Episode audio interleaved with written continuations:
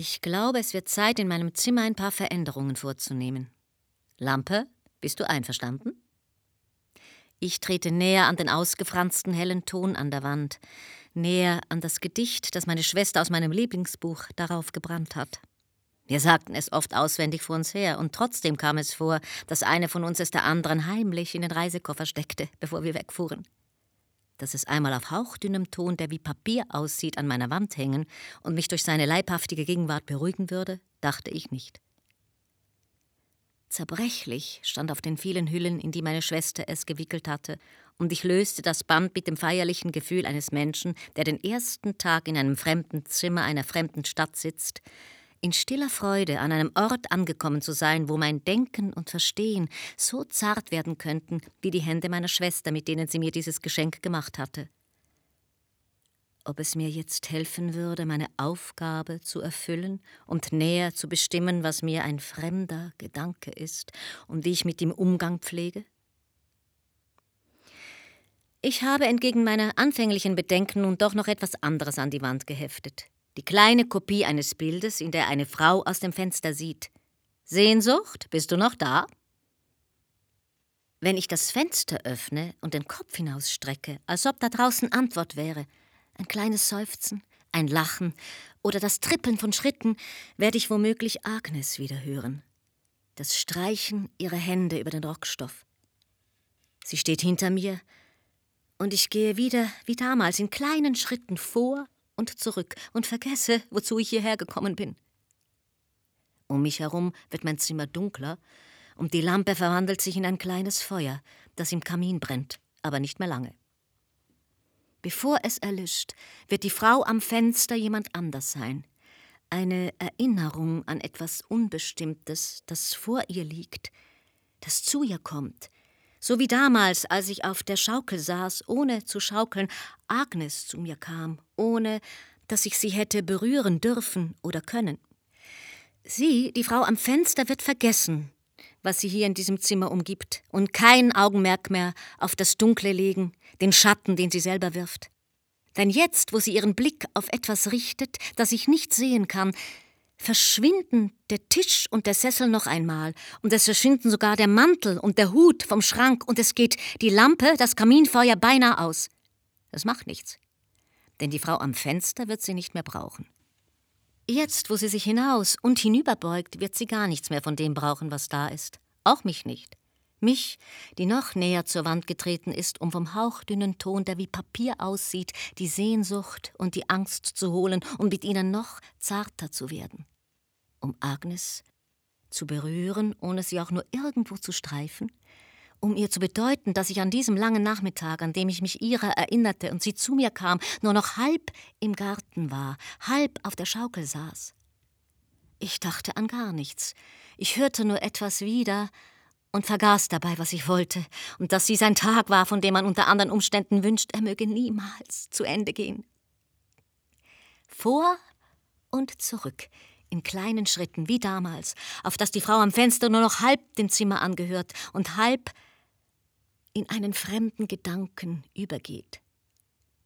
Wenn solches Übergehen schon ein Umgang für mich wäre? Und die Helligkeit, in die sie ihren Kopf taucht, mich später dazu aufforderte, jetzt doch den Mantel vom Schrank zu nehmen, um mit ihm das Weite zu suchen? Draußen wird alles anders. Draußen spielt es keine Rolle mehr, ob ich hier zur Wand trete oder ab Stuhl sitzen bleibe und glaube, dass ich hier und jetzt ganz verzichtbar bin. So verzichtbar wie nach und nach alle Gegenstände. Die Sessel und der Tisch, der Schrank und der Schemel, die ich doch anders anordnen wollte. Draußen Dort, wo sich etwas vor meinem Gesicht hinstreckt, verliert sich der Tag und die Gewissheit, mit der ich die Tür öffnete, um sogleich meine Aufgabe zu erfüllen, nämlich darüber klarer zu werden, was mir ein fremder Gedanke ist und wie ich ihm begegne und mich zu ihm verhalte. Stattdessen trat Agnes ein, stellte sich hinter die Frau am Fenster und strich mit ihren Händen über den Rock. Nur ganz kurz. Und so Vorgebeugt, so hinübergebeugt, tut es nicht Not, dass ich mich umdrehe und Agnes Gegenwart prüfe. Sie ist wiedergekommen.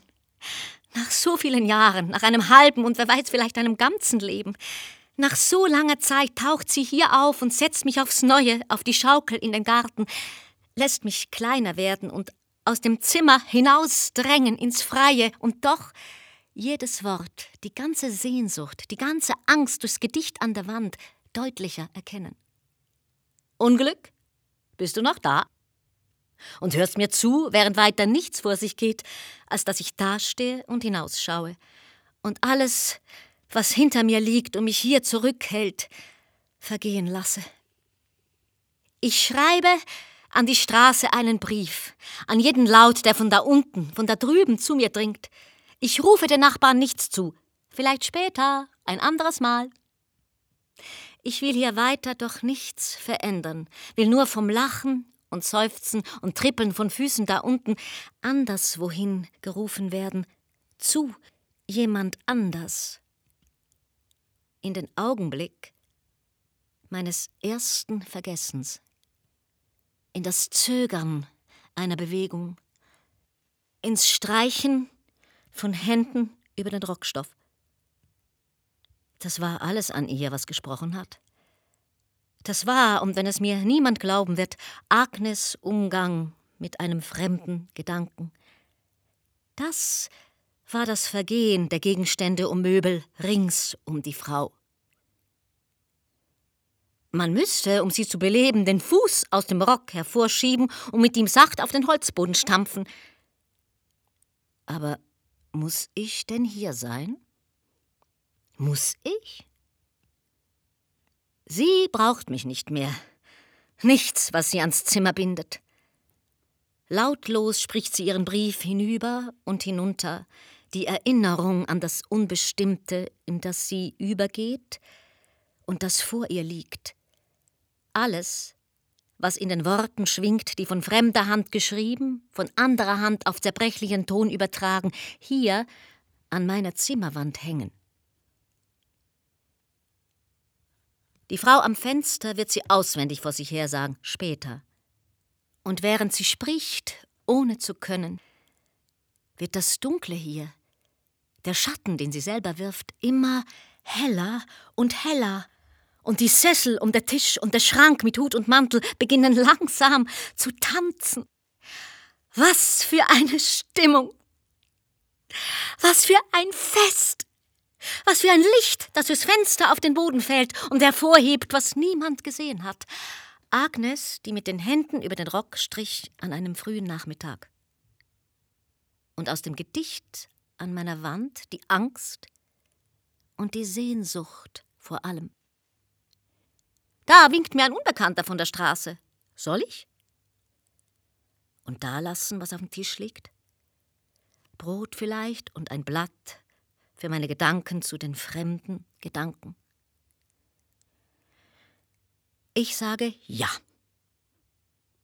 Es wird Zeit, ein paar Veränderungen in meinem Zimmer vorzunehmen und die stille Freude zu locken, die ich empfand, als ich hier ankam, um fast nichts mehr zu brauchen, nur die Worte von der Wand und das Licht aus dem Bild, die Lampe, die sich in lodernde Flammen verwandelt, und jemanden, der wie ich weiter nichts tut, als hinauszusehen.